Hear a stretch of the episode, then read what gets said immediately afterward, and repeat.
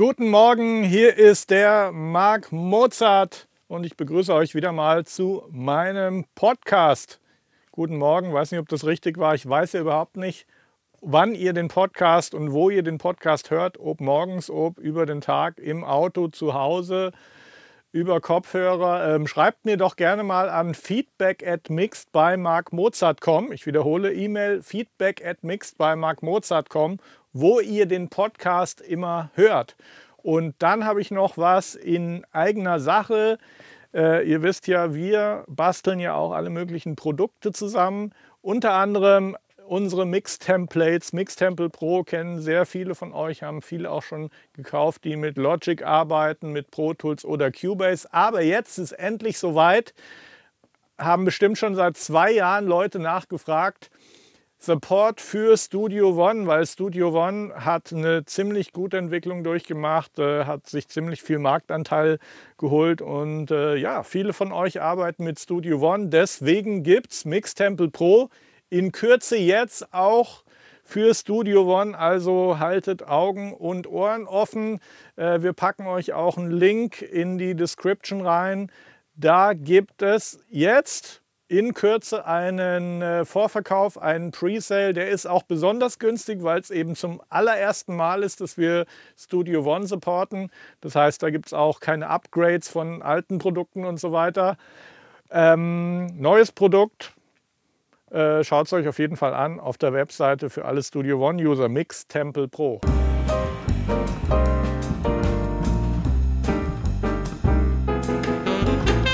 sehe die Sache nicht sonderlich kritisch hier, weil, äh, weil wie gesagt, äh, das ist. Du hast natürlich auch ganz andere Kicks. Ein Kick ist prinzipiell äh, aufgebaut, hat diesen Bereich der ersten harmonischen oder der fundamentalen des Grundtons, der in der Regel so zwischen 45 und 60 vielleicht stattfindet.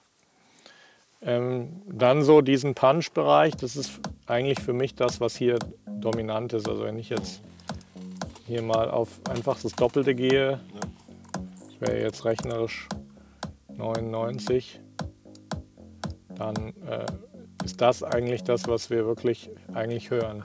Wenn du das rausnimmst, äh, klingt es eigentlich so, als wenn du die von der Länge verkürzt, ja. einfach die Bassdrum. Das ist eigentlich nur so ein Nachschwingen, was dann auch in einem Raum, der eh eine lange Nachschwingzeit hat, äh, auch noch ein Nachschwingen im Raum nochmal erzeugt und eigentlich die Sache irgendwie nur äh, verschwimm, ja. vermatscht, den ja, Sound, kann man eigentlich sagen. Also hier sehe ich das eigentlich schon dass 50 Hertz uns nichts bringt und alles, was unter 50 Hertz ist, bringt uns jetzt hier bei dem Song auch nichts. Das ist ja auch so, der Song marschiert ja jetzt. Wäre das jetzt so ein Hip-Hop-Song mit einer 808 ja. Bassdrum und die würde jetzt boom machen, so, dass ich in so einen Raum so, ein, so eine Welle, Art Welle, Thunder, was in den Magen geht, schicken will, dann äh, wäre es wahrscheinlich nicht so gut, da zu cutten. Aber ähm, hier unten passiert nichts, was für den Song irgendeinen Benefit hat. Das ist vielleicht ein Raum, der uns hilft, den Bass vielleicht, das schauen wir uns dann auch gleich nochmal an auf dem Analyzer. Aber ähm, da hatte ich jetzt keine Probleme, hier schon mal einfach freizuräumen, weil da tut sich nichts. Die Entscheidung dann bei 100 einen leichten Boost zu geben, die würde ich auch je, jetzt nicht treffen und die würde ich wahrscheinlich auch nicht auf dem Channel machen, weil in der Phase, wo ich jetzt die Balance zwischen Kick und Bass herstellen will, geht es mir eigentlich prinzipiell, prinzipiell erstmal darum, dass die im Verhältnis zueinander funktionieren.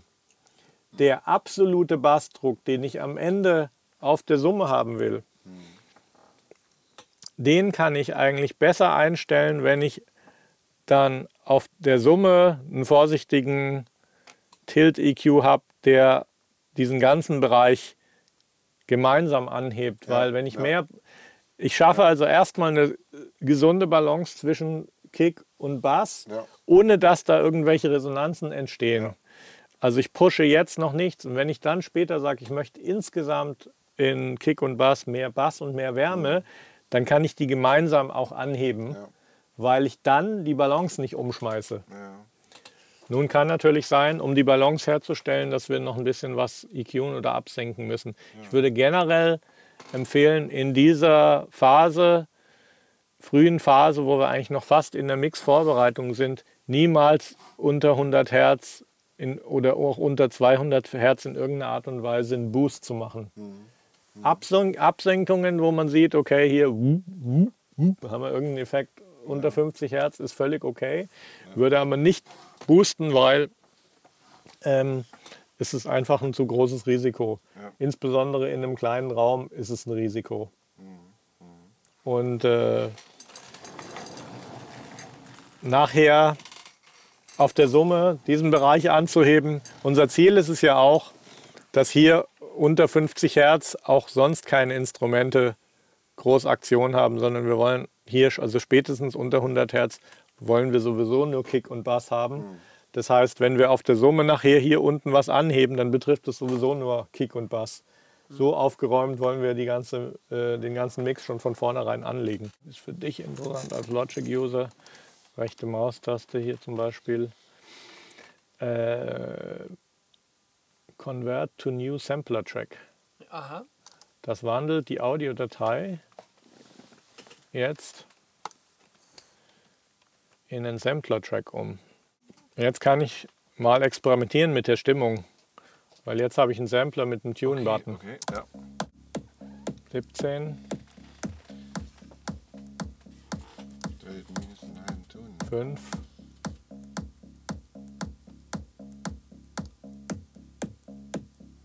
Also da.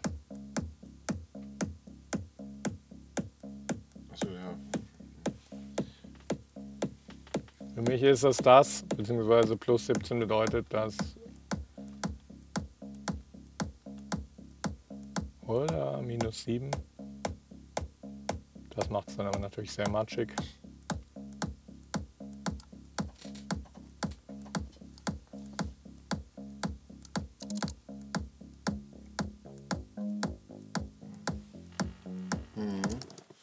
Das transponiert natürlich jetzt die ganze Obertonstruktur von der Kick auch entsprechend, ja, wie ich ja. den Sampler hochdrehe. Ich finde den Track jetzt nicht problematisch im Low-End, deswegen und es ist auch äh, dieser Wert plus 5, 1, 2, 3, 4, 5 entspricht ja auch einer Quarte. Mhm. Äh, das heißt, äh, die Kick ist meistens intuitiv schon so ausgesucht, dass sie mhm. irgendwie in einem musikalischen mhm. Verhältnis steht. Mhm. Das heißt, wenn ich jetzt 1, 2, 3, 4, 5, 6, 7, die Kick ist dann,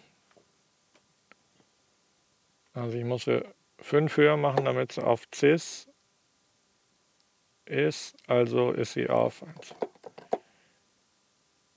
sitzt sie auf Gas, was ja auch eine der Bassnoten ist. Ja. Nämlich die zweite. Ich würde wahrscheinlich in dem Fall jetzt eine neue Kick suchen, weil ich sehe es dann schon ein bisschen auch als eine Schwäche an, dass, dass sie jetzt bei 50 Hertz nicht wirklich eine, eine Substanz hat, die man vermisst, ähm, wenn man die wenn man es im EQ rausdreht. Mhm. Das ist schwer zu sagen. Ich kann mir vorstellen, dass ein anderer Bassdrum-Sound diesen Song interessanter, äh, spannender gestalten kann. Aber ich würde, ich würde vom Prinzip mal sagen, dass wir hier, wir arbeiten jetzt mal mit der Originalen weiter. Wir können dann mal, wenn wir die jetzt eine Vorstellung davon haben, was äh, sonst in dem Song passiert, können wir dann im Chorus ja nochmal die umgestimmte ausprobieren und sehen, ob uns das insgesamt ein anderes Gefühl gibt. Ja. So eine Arbeit ist natürlich hier in dem Raum mit den Boxen wirklich gut zu machen, weil man diese Dinge eben genau hört. Das ist leider dann ähm, bei den meisten Räumen wirklich schwierig, solche Feinab-Entscheidungen in diesem Bereich zu stimmen. Ich bin hier überzeugt davon, dass ich gute Entscheidungen hier treffen kann, dass ich das höre ich weiß aber auch, dass ich, wenn ich jetzt an dem gleichen Projekt bei mir in meinem Projektstudio zu Hause arbeite, dass ich dann im, im Trüben fische und nicht so eindeutige Aussagen machen kann, wie ich sie jetzt mache, weil da liegt irgendwo zwischen 50 und 100 liegen mindestens drei Resonanzen äh, im Raum, die mir dann äh, vormachen, dass die Kick dort voller ist, als sie ist. Es ist sicherlich auch eine Auslöschung irgendwo da. Also von daher muss man das mit Vorsicht genießen. Kopfhörer wäre jetzt natürlich eine Geschichte, wo man dann mal gucken könnte. Ich glaube, die Haupterkenntnis ist einfach, dass man, dass man oft denkt, 50 Hertz ist Bass, 50 ja. Hertz ist aber eigentlich nicht Bass, mhm. sondern 50 Hertz ist eher ein Gefühl im Raum als, der, als das, was wir mit Bass assoziieren.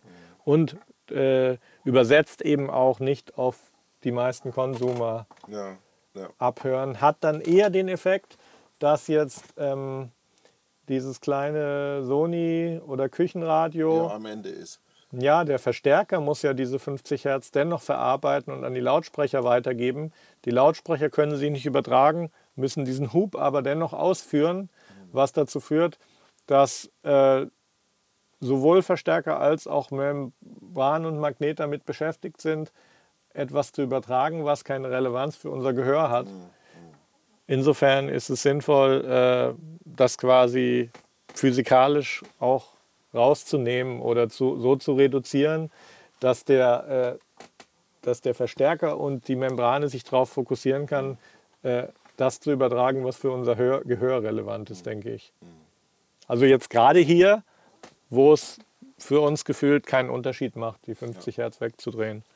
Der Unterschied zwischen dem normalen EQ und dem Linear Phase EQ ist im Grunde genommen, dass der EQ, den wir bisher verwendet haben, äh, bei einem Boost gleichzeitig auch ähm, Resonanzen mit erzeugt.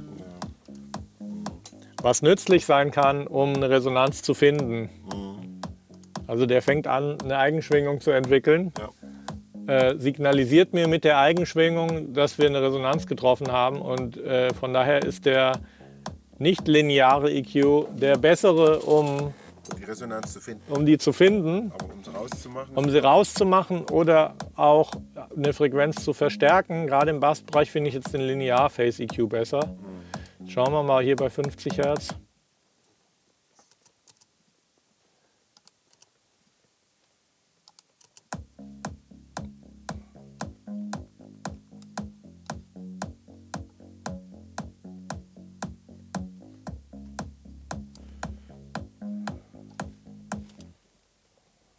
Muss ich mal gucken.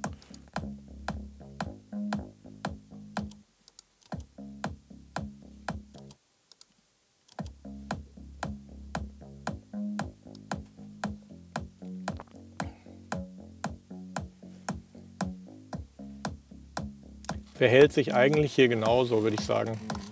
Also es ist auch da so beim Bass, äh, das, was wir unter Bass Verstehen und Empfinden ist meistens die zweite harmonische, die eine Oktave unter, dem, unter der fundamentalen liegen.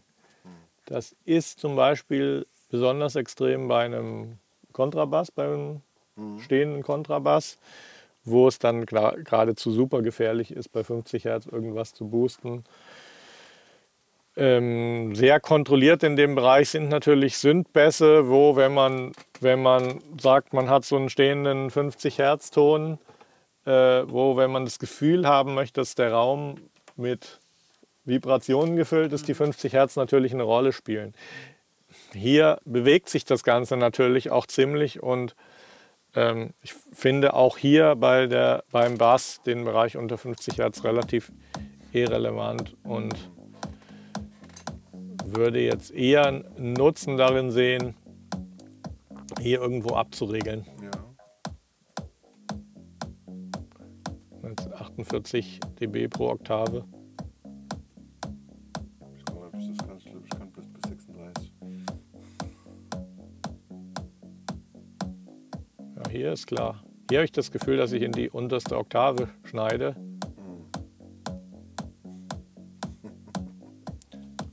Aber hier passiert nichts. Und es ist eigentlich für den Mix auch gut, weil äh, wir können schon dem Mix insgesamt viel mehr Dynamik und Druck geben, weil der einfach da unten nichts verbraucht. Und es ist auch die Geschwindigkeit, der Groove profitiert davon, ja. wenn da nicht so viel nachwabert ja, da unten. Ja.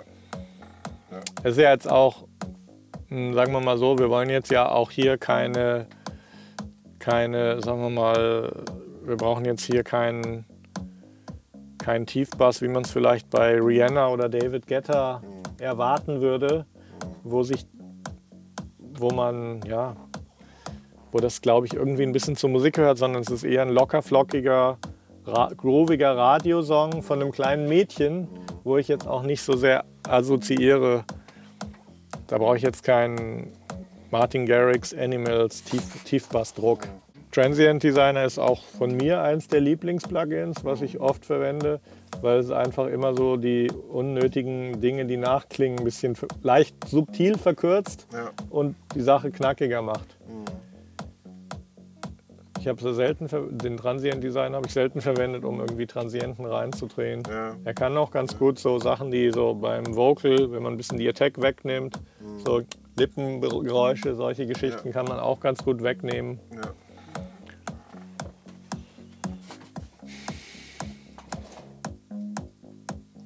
Also vom Prinzip.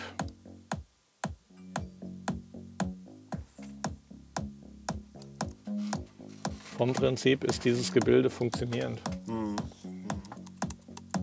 Also spricht jetzt, hast du das gemacht? Also spricht eigentlich auch für deine Arbeit, weil was hier passiert, ist dem Song angemessen, funktioniert. Es hat niemand auf Teufel komm raus versucht, hier irgendwie bei 70 Hertz nochmal irgendwas zum Wummern zu bringen.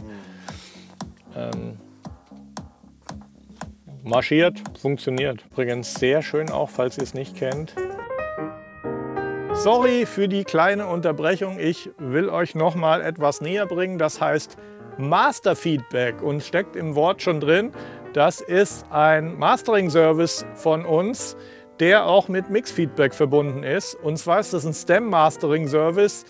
Ähm, viele von euch wissen das eigentlich schon, dass wir das machen. Das ist auch preislich extrem günstig, liegt bei 99 Dollar bzw. 99 Euro inklusive Mehrwertsteuer.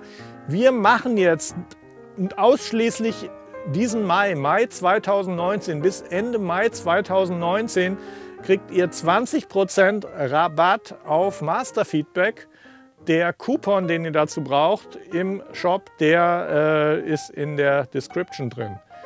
Also wenn ihr gerade was zum Mastern habt oder auch wenn ihr sagt, okay, gerade nicht, aber im Juni, Juli kommt was, jetzt die Chance nutzen, schon mal äh, Kapazitäten kaufen. Jetzt gerade Aktion 20% weniger bei Masterfeedback, unser STEM Mastering Service mit Mix Feedback. Link und Coupon sind in der Beschreibung. Ähm, tausendfach von Leuten benutzt, sind alle sehr happy. Wir holen hier echt noch mal einiges raus aus euren Mixen. Also haut rein, 20% Rabatt nur im Mai. Niki, Niki Romero Kickstart.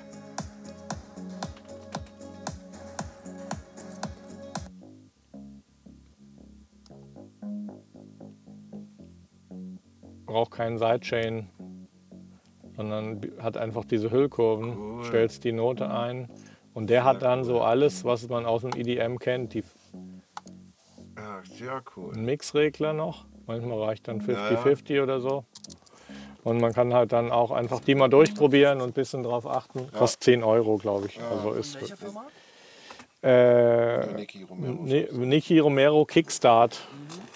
Dann findet ihr das. Ja, hier kennst du mit dem Kompressor ewig, um auf solche Wirkungen zu kommen. Nee, die kriegst du auch in der Exaktheit nicht hin.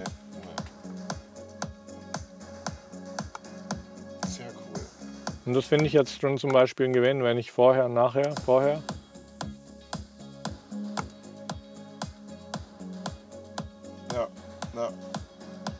Und dann kann man gucken. Gut, ich gehe dann auch immer entweder auf 50, 75, 25 oder so.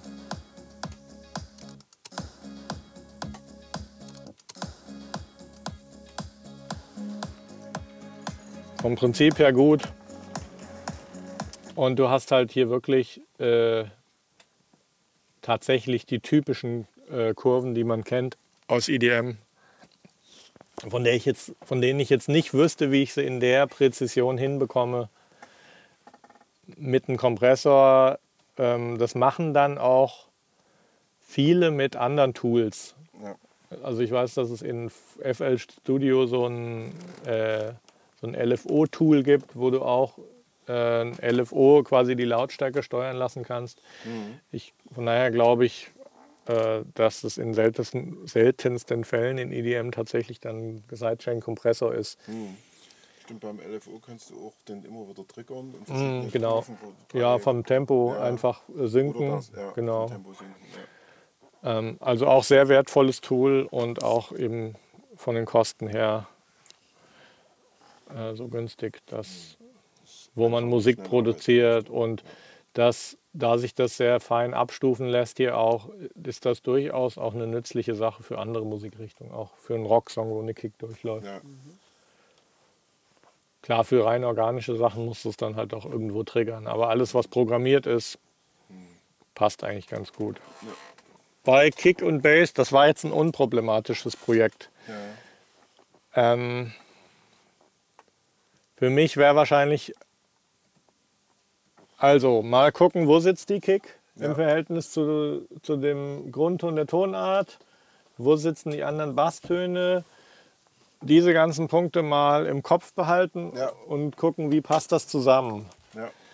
Ähm, Wenn es Überlappungen gibt, wie wichtig sind jetzt die 50 Hertz für die Kick oder den Bass? Prinzipiell ist es ja so, bei ähm, 50, 55, 60, 70 Hertz kann eigentlich immer nur ein Instrument gewinnen. Also es wird selten den Fall, man wird es nicht schaffen, dass Kick und Bass in dem Frequenzbereich gleichzeitig volle Lotte geben. Ja. Ja.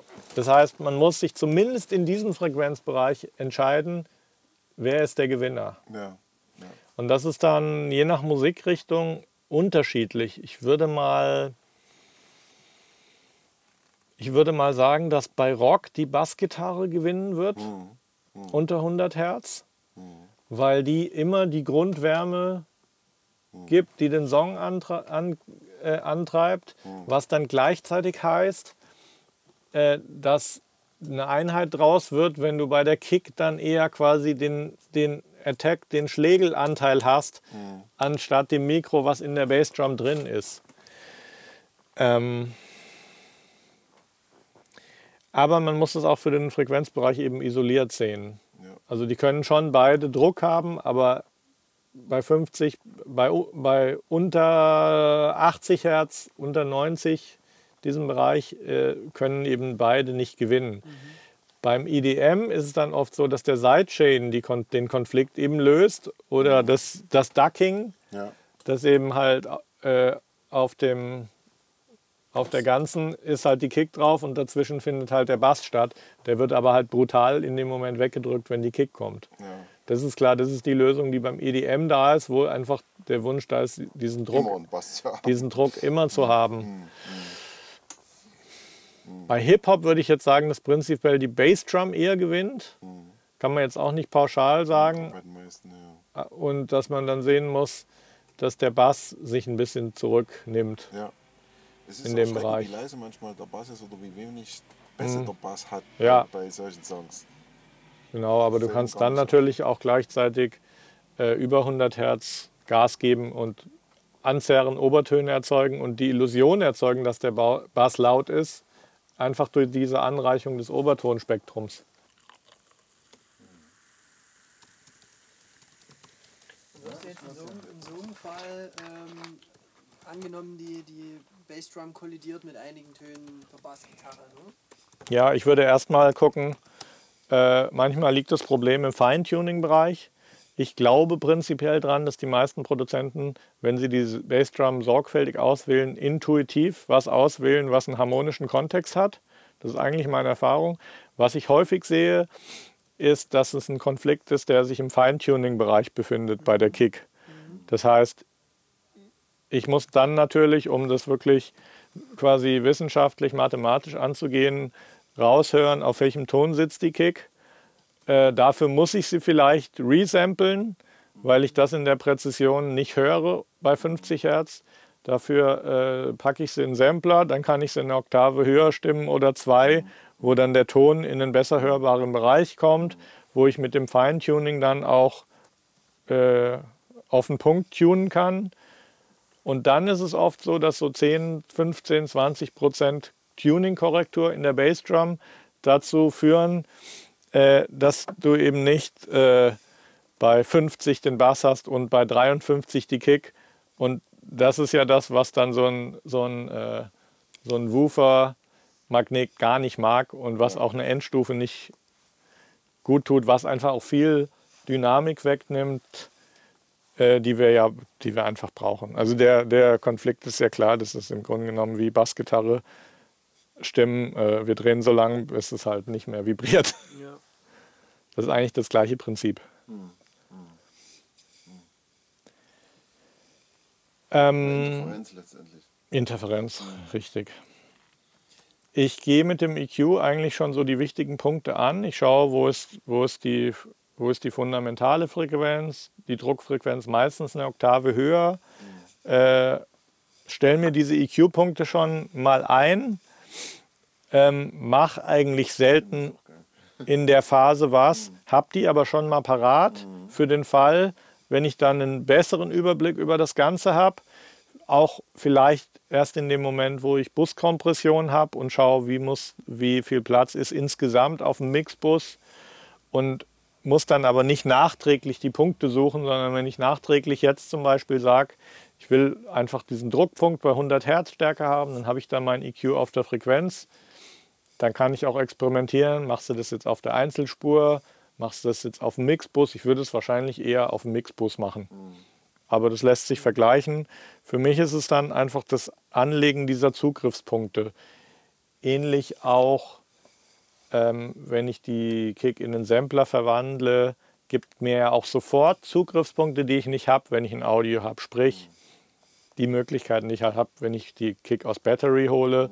Ich habe einen Release-Regler und diverse andere Sachen. Da ist ja noch einiges, was man, ich kann auch den Verlauf der Hülle, da gibt es einen Hold, Ja, Sustain. ja, ich genau, kann genau. schon relativ genau auch im Kontext der anderen Instrumente schauen, welche Hüllkurve braucht die Kick, um dem Groove und der Musikalität von dem Song förderlich zu sein. Bei einem akustischen Schlagzeug ist prinzipiell die Wellenform von der Kick wesentlich ähm, komplexer als bei solchen. Das ist ja prinzipiell eine Kick, die zurückgeht auf so 909 Roland.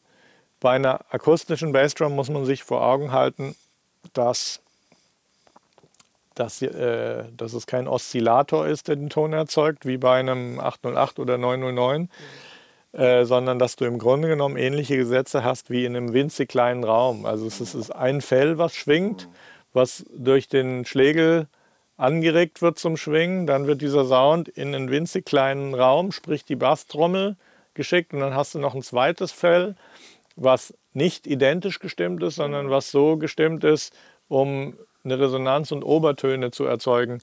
Dann hast du noch außerhalb die Overheads und die Raummikros. Ähm, das heißt, es ist auch bei einer akustischen Kick oft viel, viel schwieriger überhaupt mal zu erkennen, welcher Ton das jetzt sein könnte. Und es ist dann natürlich auch oft nicht ganz so einfach, das zu replacen und zu stimmen, wie wir, hatten wir, glaube ich, gestern schon mal kurz angesprochen, weil du müsstest dann ja im Grunde genommen die Raummikros auch mitstimmen. Ähm,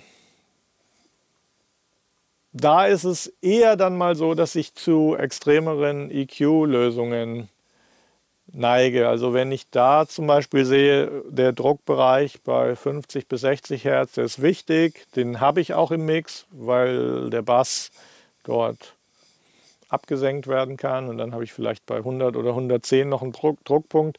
Dann kommt es schon mal vor, dass ich sage, dass ich bei 70 oder 80 oder in diesem Zwischenraum zwischen Fundamentale und Druckpunkt, das ist ja eine Oktave, dazwischen habe ich durchaus die Möglichkeit, so einen harten Notch im Linearphase EQ zu setzen und einfach Platz zu machen, damit da der Bass eher stattfinden kann. Wür- Würdest du vielleicht sogar sagen, wenn, wenn du jetzt den, den Grundton ein Stück boostest oder so, Mhm. ne? ähm, ich glaube, das habe ich in deinem Buch gelesen, Mhm. dass du die Eckfrequenzen sogar so ein kleines Stück absenkst. Ja, Macht das bringt das ein, tatsächlich einen. Es räumt, es räumt die Sache physikalisch halt wieder auf. Es Ja. geht wieder auf die Geschichte zurück, äh, dass äh, je, je breiter diese, also je, ich will ja eigentlich nur, im Grunde genommen will ich nur einen Sinus von dieser Grundfrequenz. Mehr brauche ich nicht. Ja. Und ein Sinus wäre eigentlich sogar optimal, weil der ist maximal sauber. In dem Moment, wo, wo, da, wo dieser Sinus bei 50 Hertz in Richtung Säge geht, wird der Amp mehr Anstrengung haben, weil er Verzerrungen übertragen muss. Von daher, ja, ist richtig, diesen einen Punkt dann lieber gezielt zu setzen als irgendwie breitbandig. Aber es ist gefährlich. Da musst du aufpassen. Aber wenn's, wenn es sauber ist und wenn, wenn, sagen wir mal, in dem Bereich unten wirklich nur dieser eine Druckpunkt als Sinus da ist, dann äh, ist es erstaunlich, welchen Druck ein Lautsprecher erzeugen kann, wenn er nicht gleichzeitig 10 Hertz höher auch noch was übertragen muss. Das hängt dann wirklich davon ab, inwieweit man diesen Bereich so isoliert, dass er wirklich nur diese eine Geschichte übertragen muss. Also das ist eigentlich wirklich Physik am Ende und hat auch echt viel mit der, mit der Endstufe zu tun. Geht ja auch auf die Elektronik zurück, dass die Endstufe, wenn sie diesen Ton auf die Box überträgt, mit dem entsprechenden Widerstand, dass sie dann schnell aus dem Netzteil Strom ziehen muss. Und das Netzteil unter Umständen nicht in der Lage ist, es sei denn, es ist ein Class A-Verstärker, diesen Strom zu liefern, weil beim Class A-Verstärker liegt der immer voll an. Bei den meisten Verstärkern sind immer Class AB oder Class D. Ähm, dann ist es Class D funktioniert auch ganz gut, soweit ich weiß, ohne dass ich jetzt ein Verstärkerspezialist bin. Aber die, die Schwierigkeit ist, in der Geschwindigkeit diese Energie zu liefern, die benötigt wird. Und äh, bei einem Woofer ist es auch klar. Also ich habe, wenn ich jetzt einen 50 und 60 Hertz Sinus hier auf die Boxen setze, kriege ich die problemlos kaputt. Also die kein Problem, euch nur richtig aufzunehmen. Ich hatte einen Woofer, habe ich schon mal kaputt gemacht hier mit einem EQ Boost Experiment. ist kein Problem. Dann ist es natürlich noch so, insbesondere bei einem akustischen Schlagzeug, äh, dass bei der Bassdrum dann natürlich auch dann über 100 Hertz auch in den unteren Mitten, Mitten und auch Höhen noch un unheimlich komplexe Sachen stattfinden, die einen sehr großen Einfluss darauf haben, wie wir die ganze Sache hören. Weil der ganze Bassbereich, der geht ja doch echt, das ist ja doch mehr so, der geht mehr auf den Körper und den fühlt man mehr. Und mit unserem Gehör selber haben wir ja dann noch, hören wir ja dann noch die ganzen feinen Texturen oder was auch immer raus.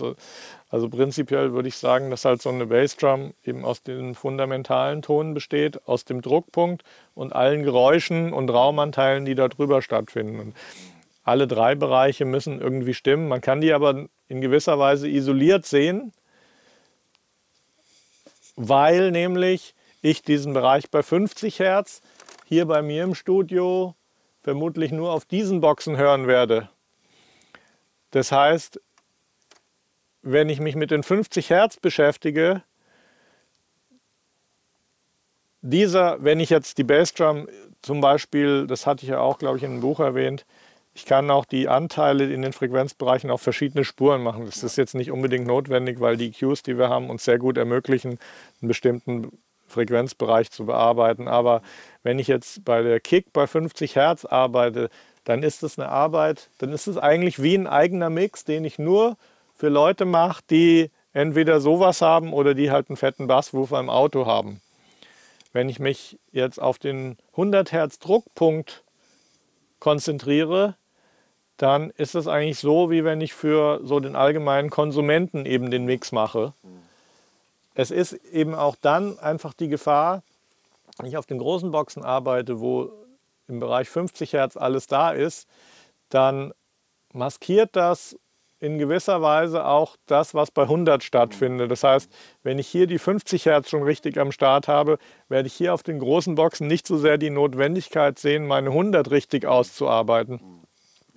Wenn ich mich aber um die 100 nicht richtig gekümmert habe auf den großen Boxen, schalte um auf die kleine Anlage, dann denke ich, wo ist denn die Bassdrum hin? Oder mir fehlt dieses Druck- und Bassgefühl.